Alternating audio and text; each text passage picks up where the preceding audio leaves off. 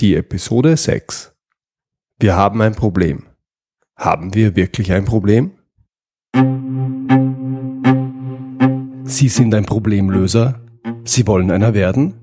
Dann sind Sie hier genau richtig. Mein Name ist Georg Jocham. Willkommen zu meinem Podcast Abenteuer Problemlösen.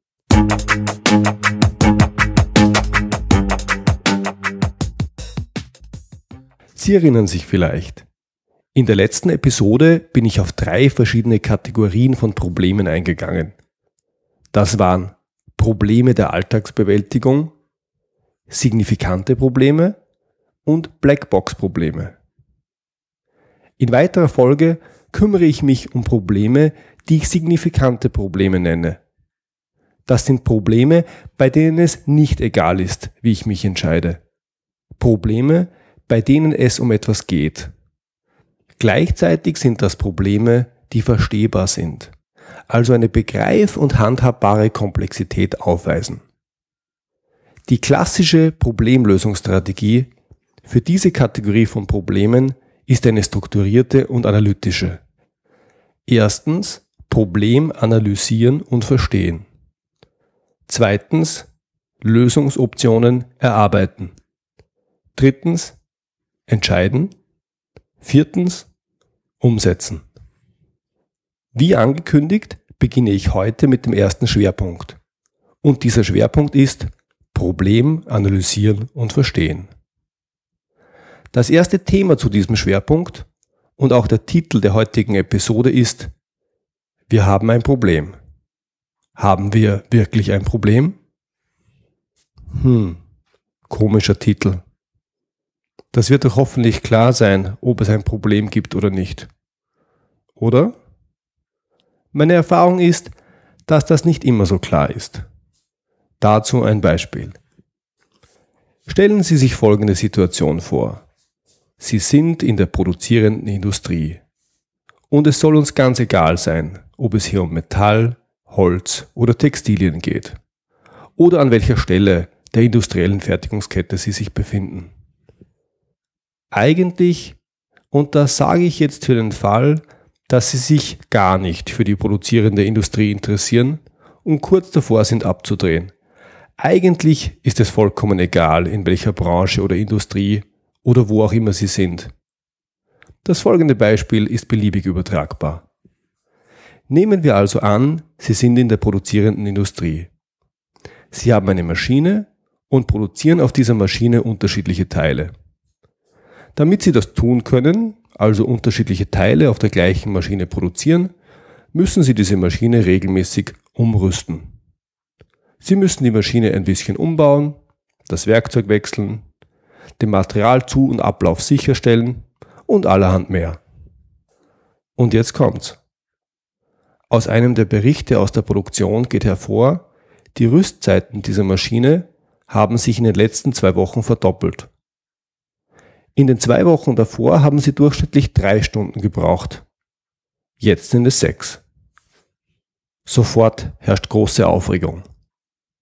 Ein Problem und was für eines. Die Rüstzeit verdoppelt. Was das kostet.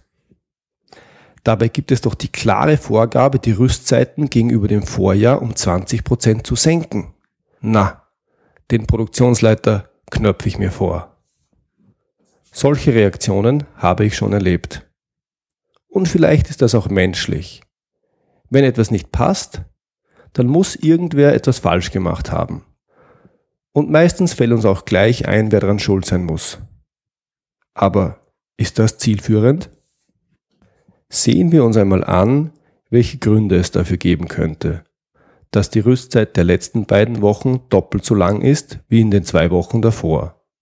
Hier ein paar Beispiele. Die Rüstzeit dauert einfach länger und keiner weiß warum. Oder bisher gab es zwei Mitarbeiter, die sich um das Umrüsten gekümmert haben. Einer ist kürzlich in Pension gegangen, der andere ist seit zwei Wochen krank. Und eine saubere Prozessbeschreibung, mit der es wer anderer schnell machen könnte, gibt es nicht. Oder die Maschine ist alt und es tauchen immer neue Probleme beim Umrüsten auf. Es dauert einfach, diese Probleme zu beheben. Klarer Fall. Wenn eines dieser Beispiele zutrifft, dann haben Sie tatsächlich ein Problem. Und in diesen Fällen kann es auch angebracht sein, sich den Produktionsleiter zur Brust zu nehmen. Gesprächsbedarf gibt es auf jeden Fall. Bloß, es könnte auch einer der folgenden Gründe sein. In den letzten zwei Wochen wurden mehrere Mitarbeiter geschult, damit sie künftig das Umrüsten übernehmen können.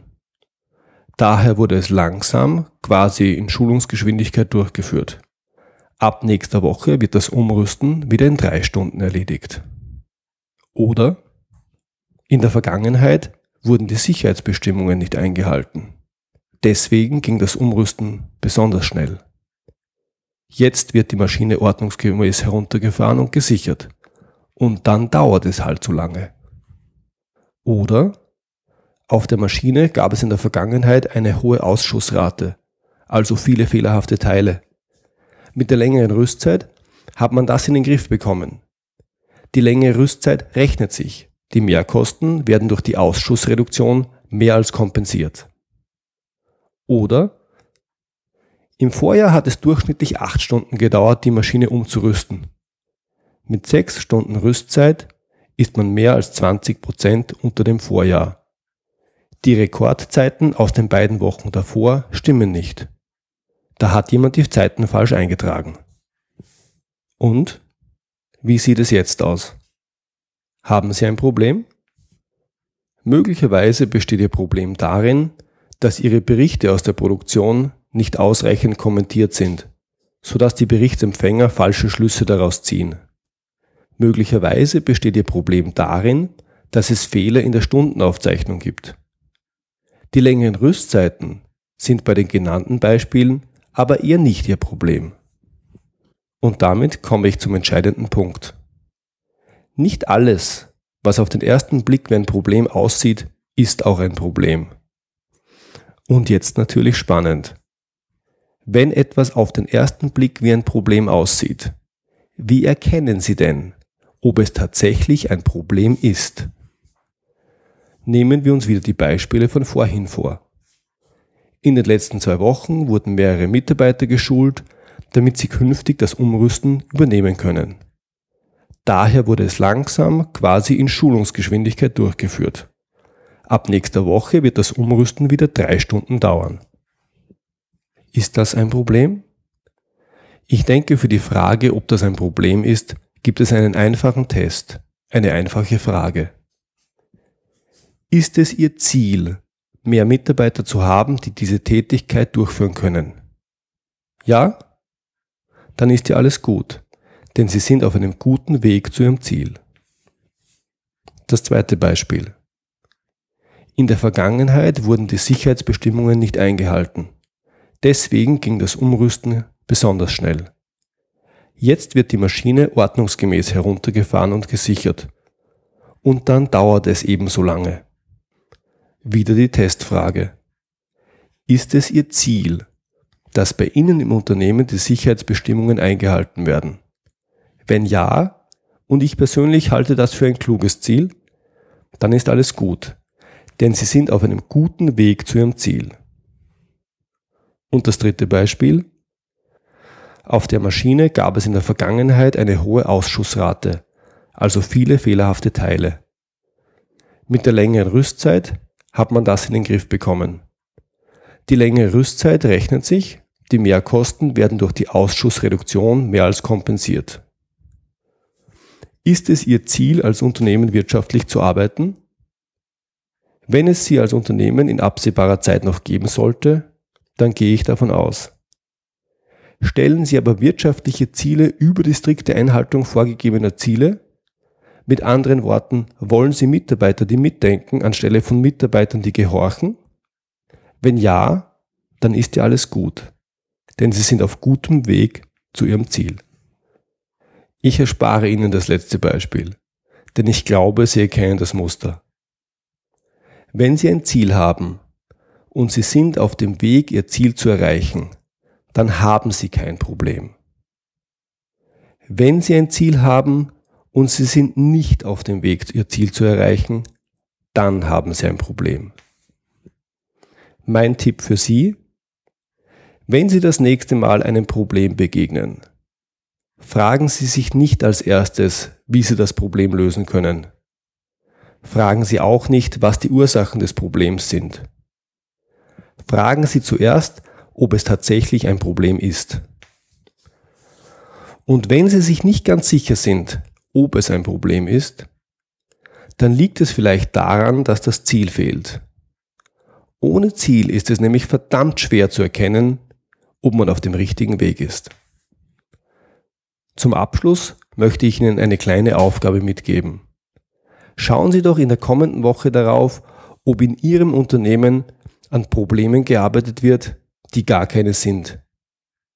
Und schauen Sie darauf, ob an Problemen gearbeitet wird, von denen Sie gar nicht sagen können, ob es sich um Probleme handelt.